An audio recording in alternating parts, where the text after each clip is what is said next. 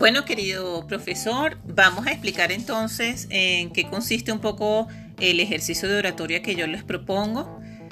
Eh, se llama Se vale improvisar porque eh, la idea es trabajar esta técnica de improvisación que es tan valiosa para la oratoria. Eh, ¿Qué es lo que se hace? Fíjense, se prepara una lista de temas mmm, variados de cultura general, ajenos al curso, ajenos al programa, ajenos eh, un poco fuera de la cotidianidad del estudiante para subirle la dificultad. Eh, estos temas eh, se reparten de manera aleatoria, el estudiante puede tomar un papelito de forma presencial o, a lo mejor de forma remota escoger un número y ese número tiene asignado un, tiene un nombre del tema. Son temas tan disímiles como hable de Leonardo da Vinci, háblenos de jazz, hable de diseño de interiores, cuéntenos de los dinosaurios, háblenos de París, etcétera, etcétera.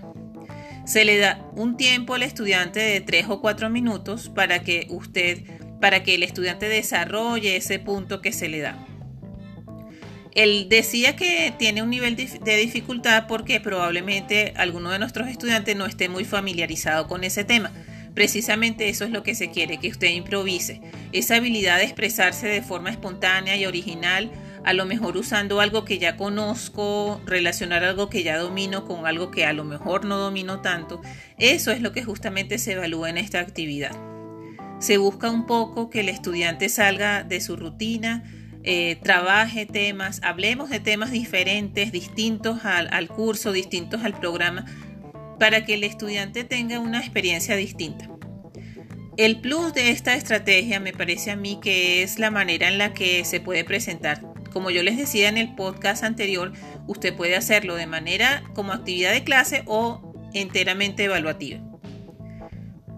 Cuando lo hace evaluativa, entonces yo le propongo hacerlo a través de una rúbrica y allí incluye cuáles son los criterios que va a evaluar.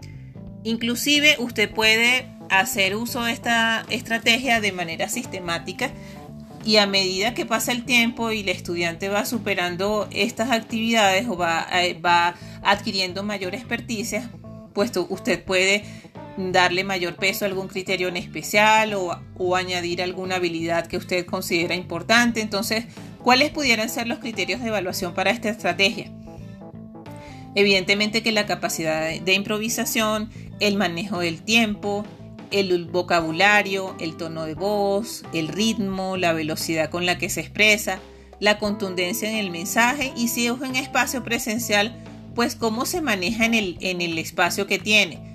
Como digamos, inclusive usted puede agregar eh, cómo es el, el lenguaje corporal, el, temas de programación neurolingüística. Entonces, esa es la primera versión. Usted puede usar otra versión de improvisación ya es un ejercicio más colectivo. Digamos que yo lo uso más a manera de actividad de clase que como evaluativa porque es un poco más difícil porque el, resultado al final es, grupal y no individual. Les cuento entonces. Usted escoge una frase de inicio. Esa frase de inicio eh, eh, va a ser el punto de partida para que el próximo estudiante aporte un complemento que va a ser una pequeña frase, un pequeño conector de manera de que cada uno de los estudiantes al final pueda construir una historia que tenga sentido, que sea coherente. Inclusive usted le puede proponer o sugerir el resultado es una historia, digamos, em, de unas vacaciones o el resultado es una reunión de trabajo que salió mal o la historia que usted debe construir con sus compañeros está relacionado con un tema de la psicología, etcétera, etcétera de manera de que cada uno de los estudiantes se sienta protagonista y se sienta parte del resultado final. ¿Qué es lo que queremos con estos ejercicios de oratoria? Que el estudiante tenga soltura, sepa argumentar, sepa justificar, sepa em, explicarse de una manera armónica, de una manera asertiva, porque esta es una competencia que necesita cualquier profesional sea abogado, sea psicólogo, sea ingeniero, la manera en que nosotros presentamos un informe o expresamos un argumento o defendemos una postura mm, va de la mano del manejo de la comunicación, sea oral o sea escrita. Entonces yo lo invito, estimado profesor, para que trabaje o ayude a sus estudiantes a desarrollar las capacidades o las competencias comunicativas que son tan necesarias en nuestra vida actual.